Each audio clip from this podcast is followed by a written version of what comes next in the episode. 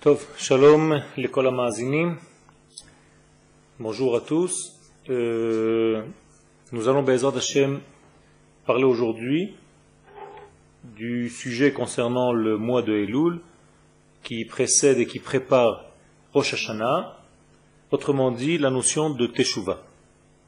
La notion de Teshuvah est une notion qui est capitale dans la Torah et en réalité, cette Teshuvah, il faut comprendre le sens profond de ce terme et essayer de, véhiculer ce terme dans notre vie. D'abord, dans le sens le plus simple, Teshuvah peut vouloir dire plusieurs notions en hébreu. Première notion, Teshuvah, une réponse. Nous avons une She'ela qui est la question, nous avons la Teshuvah qui est la réponse. Alors je vais poser une question. Est-ce que la réponse vient avant la question ou bien lorsque je pose une question, j'attends une réponse? La plupart des gens vont dire, lorsque je pose une question, je vais chercher la réponse. Viennent les sages et nous enseignent un enseignement très important. La réponse existe bien avant la question. À tel point que s'il n'y avait pas de réponse, il n'y aurait même pas eu de question possible. Autrement dit, la réponse est comme une lumière qui vient remplir un ustensile qui est la question. En hébreu, le mot she'ela, tire sa racine dans le mot she'ol, qui veut dire un trou, un abîme, quelque chose de très très très grand, qui doit contenir quelque chose. Et donc, lorsque je pose une question, je me crée un ustensile qui est capable de recevoir une réponse, qui va être la lumière ou le liquide qui va venir remplir cette question. Autrement dit, une bonne question prépare un bon ustensile, et l'ustensile, une fois posé, avec ses mesures d'ustensile, va être capable de recevoir une lumière, mais la lumière existe bien avant l'ustensile que je viens de fabriquer. La nouveauté, c'est que dès que j'ai l'ustensile, je peux révéler la partie de lumière qui lui correspond. Sans la question, je ne pouvais pas atteindre cette lumière, cette question, cette réponse. Donc vous voyez qu'il y a quelque chose de très intéressant. Nous sommes dans une idée où les sages nous disent qu'il y a une grande lumière qui nous dépasse. Et pour recevoir cette lumière qui me dépasse, je dois créer un ustensile qui s'appelle question, une she'ela. Et lorsque j'ai ma she'ela qui est bien formulée, bien préparée, j'ai créé un ustensile qui va me permettre de recevoir la teshuva. Donc la réponse à ma question. Ça, c'est la première traduction. Mais il y a une deuxième traduction. Le mot teshuva peut tirer sa racine aussi également du terme la, la chouve. Teshuva milachon la chouve, c'est-à-dire revenir. Revenir à quoi? Repartir vers quoi? Là aussi, il faut se poser toutes les questions. Avant de rentrer dans le domaine un petit peu plus profond, nous savons que le mois de Elul, les Dorcher et Shumot, ceux qui ont l'habitude de jouer avec les mots, ont pris les initiales du mot Elul et ont formulé un texte du Cantique des Cantiques, du Shirachirim, Aleph, Lamed, Vav, Lamed, Elul, Ani, Ledodi, Vedodi, Li. Je suis à mon bien-aimé et mon bien-aimé est à moi. Bien entendu, nous sommes en train de parler d'Akadosh Baruch et le mois de Elul nous demande d'aller savoir, d'aller chercher quel est mon lien avec mon bien-aimé. Puisque Ani Dodi, puisque j'appartiens à mon bien-aimé, il faudrait peut-être que je me pose la question au moins une fois par an, pendant un mois qui correspond à cette recherche, quel est le lien qui me relie à mon bien-aimé? Pour savoir aussi quel est le lien de mon bien-aimé envers moi. Ani et Dodi, c'est une partie du travail, du bas vers le haut. Vedodi li et mon bien-aimé est à moi, c'est la deuxième partie du travail. Son lien avec moi. Comment je suis relié à lui? Comment est-il relié à moi? Et donc, le mois de Elul, c'est une remise en place de toutes les valeurs de notre lien avec notre source. Tout à l'heure, j'ai dit que les sages nous disaient que la réponse existe bien avant la question. Ou, avec les termes en hébreu, la teshuva précède la she'ela. Les sages dans la Gemara, dans le traité de Pesachim, à la page 54, nous disent Kadma la olam. La a précédé le monde. D'après ce qu'on a développé tout à l'heure, le monde égale la question. Et la Teshuva qui a précédé le monde, ça veut dire la réponse a précédé à la question. Pourquoi je dis que le monde égale question? Parce que avant la création de ce monde dans lequel nous sommes et tout l'univers qui nous entoure, il y avait une existence divine qui remplissait toute l'existence. Il n'y avait pas encore le monde tel qu'on le connaît. Il n'y avait pas eu encore de création. Donc en réalité, il y avait une réponse à toutes les questions possibles. Je veux parler de lui-même. Akadosh Baruchou, la lumière infinie, bénie soit-elle, était bien avant toutes les questions qu'on puisse se poser. C'est la réponse à tout. On peut dire que lorsque les sages nous disent que la Teshuvah a précédé le monde, c'est qu'en réalité, la réponse, c'est-à-dire le divin, a précédé toute la création. Car c'est lui la réponse à tout. Et lorsque le monde est créé, c'est comme si Dieu sortait un petit peu de sa réponse et créait une question. Donc je traduis création du monde, création de questions. Donc la réponse a créé une question. La teshuva a créé une she'ela. Et lorsque nous sommes dans un monde qui est une question, dans le centre est l'homme qui, comme par hasard, est en valeur numérique Adam 45, la même valeur numérique que Ma, une question. Donc l'homme lui-même en hébreu est une she'ela. Autrement dit, la base même du monde dans lequel nous sommes est une question. Qui attend quoi? Tout simplement la réponse qui précédait. Donc si l'homme travaille en tant qu'homme et qu'il se pose les questions, car il est lui-même une question, et pas seulement un poseur de questions, il va être capable de décoder, de recevoir la réponse qui lui précède, qu'il a créée en fait.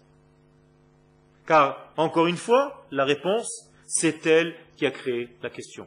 La réponse existe bien avant la question. Teshuva kadma la olam.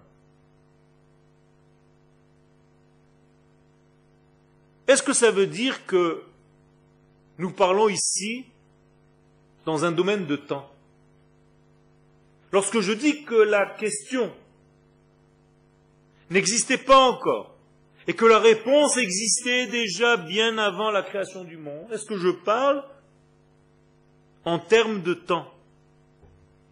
Non, puisque le temps n'existe pas avant la création. Donc je suis obligé de ne pas parler au niveau du temps. Lorsque je dis que la réponse existe avant la question, ça ne veut pas dire avant au niveau du temps. Mais, on pourrait traduire comme ça, la réponse est la raison de la question. C'est-à-dire qu'il y a une force qui existait, qui va être la source même, qui va être la raison même de la question qui va être posée. Je vais traduire avec des mots simples. Je reviens à cette Gemara, dans le traité de Sachim, à la page 54.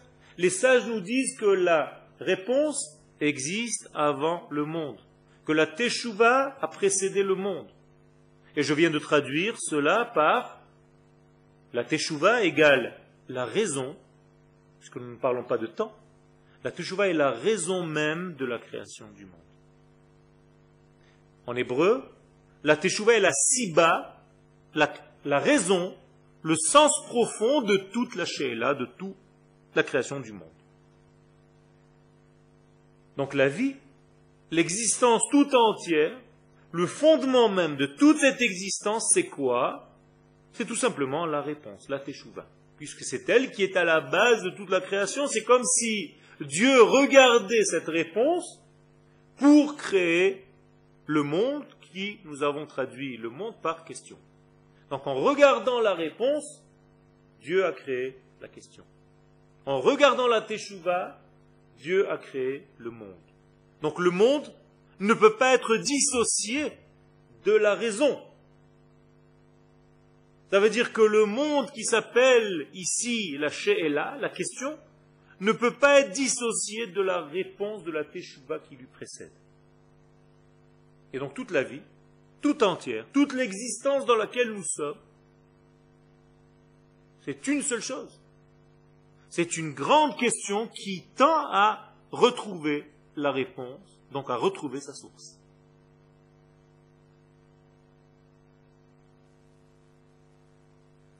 Par rapport à cela, nous sommes obligés de dire que le monde est en éternel mouvement. Il ne peut pas s'arrêter un seul instant. Il ne peut pas être statique. Il doit être actif. Il bouge tout le temps car il s'améliore tout le temps, car il cherche tout le temps la réponse de laquelle il vient. On a déjà goûté la grande lumière qui s'appelle la Teshuvah, la réponse. Et on est tombé, on est descendu dans un monde qui est question. Nous avons une seule aspiration, c'est de retrouver, de réintégrer la réponse. Ce qui conduit à un grand mouvement. Ce n'est pas par hasard que le Rav Zatzal, dans un livre entier écrit concernant la Teshuvah, Oro Tachuvah, les lumières de la Teshuvah, dit Ha Teshuvah hi La Teshuvah est un mouvement. C'est-à-dire, c'est un véritable mouvement qui ne peut pas laisser l'individu ni le monde tout entier dans un état statique, passif. Bien au contraire, c'est un mouvement actif qui va pousser et l'homme et l'univers tout entier à réintégrer la réponse initiale. Et là, il y a quelque chose de très intéressant qui a été dit en passant. Beaucoup de gens pensent que la notion de teshuva est liée directement à une faute. L'homme faute, il fait teshuva. Et s'il ne faute pas, il n'y a pas de teshuva. Ceci est complètement faux. Encore une fois, la parole des sages dans la Gemara de Psachim vient nous dire exactement ce chidouche, cette nouveauté. Tchouva kadma la olam. La tchouva a précédé le monde, donc elle a précédé les hommes, donc elle a précédé les fautes. Bien avant que les fautes ne soient commises, il y avait déjà la teshuva. Vous voyez donc que ce n'est pas parce que nous fautons seulement que nous devons rechercher la teshuva. Il y a quelque chose de beaucoup plus fort. C'est que la teshuva est un mouvement perpétuel, continuel, de tout l'univers, de toute l'existence, et à l'intérieur de cette existence de l'homme lui-même, un mouvement qui tend à revenir et à réintégrer la réponse initiale. Donc tout monte. Tout va monter vers des degrés d'amélioration, sans aucune pensée à s'arrêter à un moment donné, car il n'y a pas d'arrêt. Il y a un mouvement perpétuel qui va nous faire monter avec nous le monde tout entier, l'univers tout entier, vers des degrés de plus en plus élevés. Et pourquoi? Pourquoi le monde doit monter? Parce que le monde n'est pas complet. Parce que le monde a été créé en tant que question. Nous avons dit que c'est la réponse qui a créé la question, que la réponse précède la question. Ça veut dire que le monde a été créé en forme de question, donc en forme de manque, quelque part. ce manque-là tend à se remplir sans cesse. Et donc, le monde a un mouvement naturel de remplissage, de trouver les réponses à tout ce qu'il est lui-même, c'est-à-dire question. Et quand je parle du monde, je parle aussi de l'homme, bien entendu. Le monde a été créé donc avec une forme, dès le départ, qui le conduit à vouloir se compléter, à s'améliorer. Donc il a un manque qu'il doit combler. Il doit retrouver l'initial, il doit retrouver la réponse initiale, donc la lumière divine, de plus en plus haute. Car, si on continue le raisonnement, étant donné que l'infini est infini, comme son nom l'indique, cette recherche ne s'arrête jamais.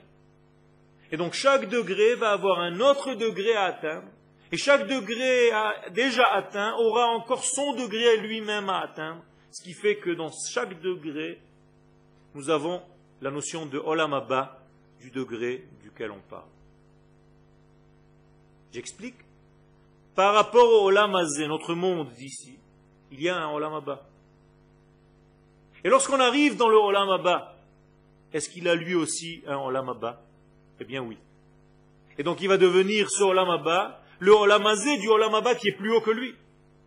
Et sans cesse, chaque olam, même si c'est un olamaba, va devenir à son tour un olamazé par rapport à un olamaba beaucoup plus élevé. Et dans notre système, chaque monde d'en bas va devenir la question par rapport au monde d'en haut qui lui est réponse. Et lui, à son tour, va devenir question par rapport à un monde beaucoup plus élevé qui est lui-même une réponse. Et ainsi de suite, sans aucune limite. Cette ascension-là, ce retour, s'appelle la Teshuvah. Donc nous n'avons pas seulement une Teshuvah qui nous fait passer du mal vers le bien, mais du bien à du meilleur. Et du meilleur à encore meilleur. Et encore meilleur, et encore meilleur. Je ne suis pas en train de parler du mal en bien. Parce que même dans les notions de bien, il y a encore quelque chose à compléter, donc la teshuva ne s'arrête jamais. Ça, c'est l'essentiel de la teshuva. Même s'il n'y a pas de faute. Même s'il n'y avait pas de faute. Bien entendu, cette existence n'existe pas.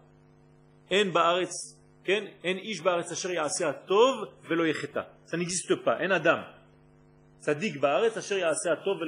n'y a pas d'homme sur terre qui ne fasse le bien seulement et qu'il ne fasse pas de mal. Mais admettons que ça pouvait exister, ça ne change rien. La teshuva existe même pour un homme comme ça, même pour une situation telle que celle-ci. Donc nous devons monter, et nous montons malgré nous, et le monde va monter sans arrêt à des degrés de plus en plus élevés.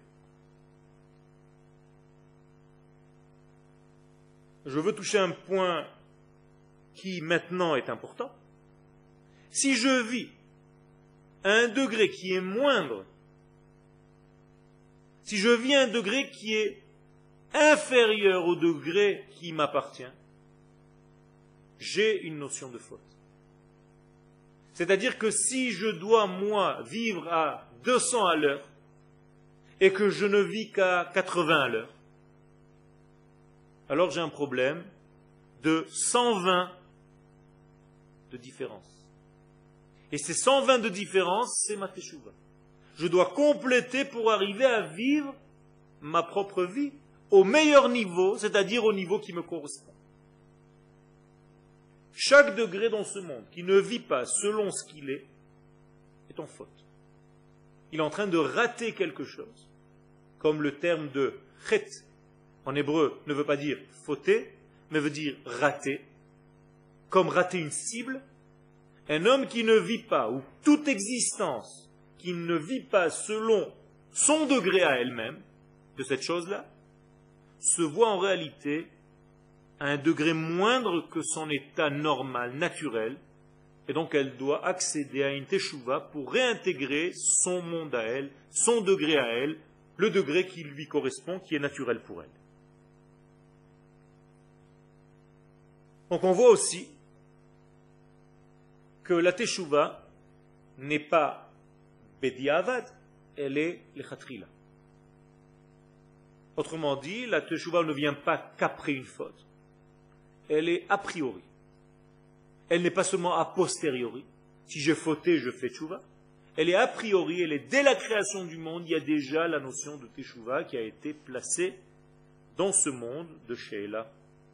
Et donc il y a un dynamisme, une force divine qui est placée dans ce monde qui va pousser à l'accès à des degrés de plus en plus élevés. Donc il y a une force, un moteur intérieur dans notre monde qui va pousser tout l'univers tout entier à vivre selon ce degré de Teshuvah. Vous voyez que le mois de Elul est un mois qui est riche. Et si on rate ce mois de Elul, je vais dire avec d'autres mots, si on n'utilise pas la pleine capacité de ce mois de Elul, on arrive à Rosh Hashanah avec une certaine faiblesse, avec un certain manque, car on n'a pas utilisé les notions de Teshuvah. Et c'est pour ça qu'il faut étudier ces notions de Teshuvah et comprendre profondément comment la Teshuvah fonctionne, non seulement comme une réparation à une faute, mais comme un accès toujours à des degrés de plus en plus authentiques. Avec des mots simples, je dois revenir à ma vraie nature tous les jours. Et plus les jours de ma vie avancent, plus je dois accéder à ce que je suis moi-même dans mon sens le plus profond. Le jour où j'atteins le degré qui me correspond, ma nature profonde, j'ai gagné. Ça, c'est la teshuva.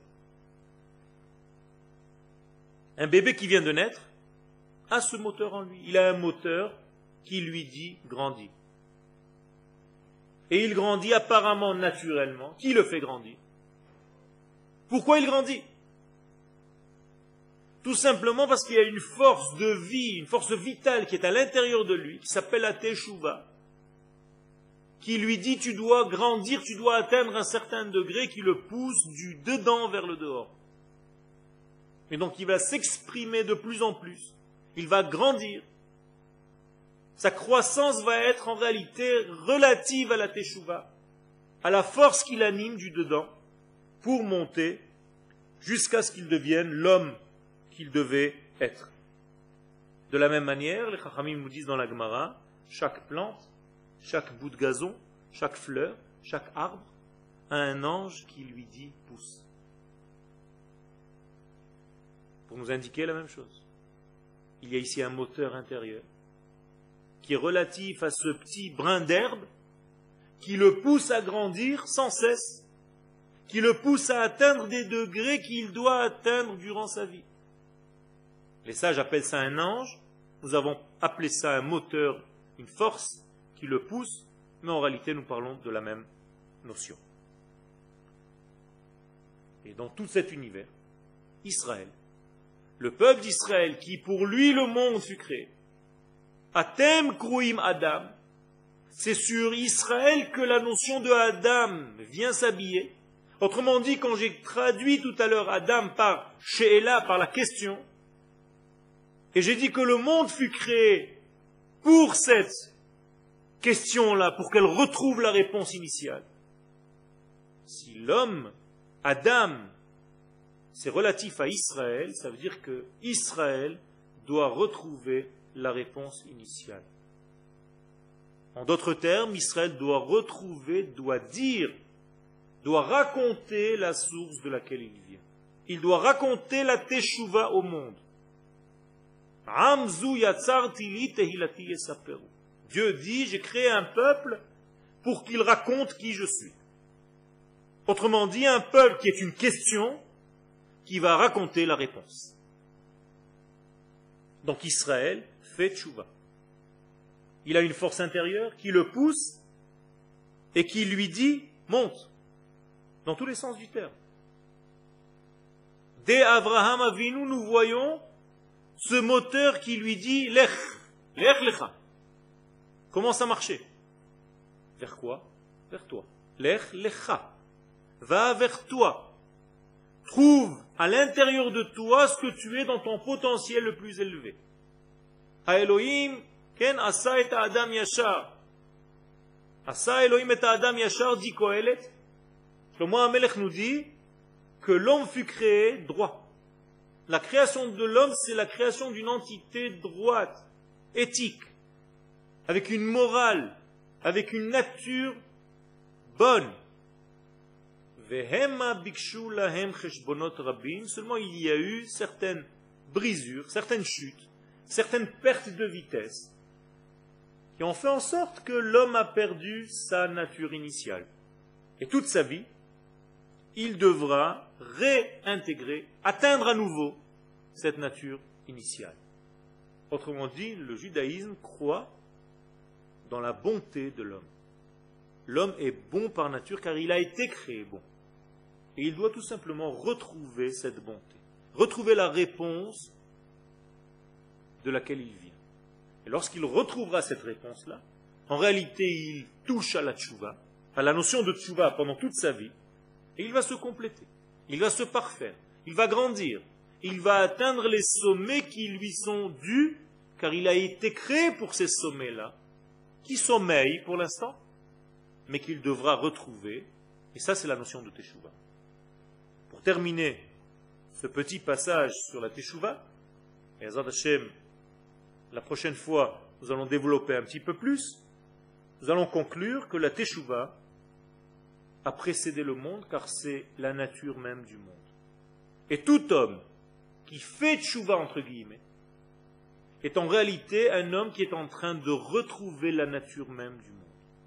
Et plus nous sommes naturels, plus nous allons intégrer cette notion de Teshuvah, donc cette lumière va apparaître de plus en plus dans le monde.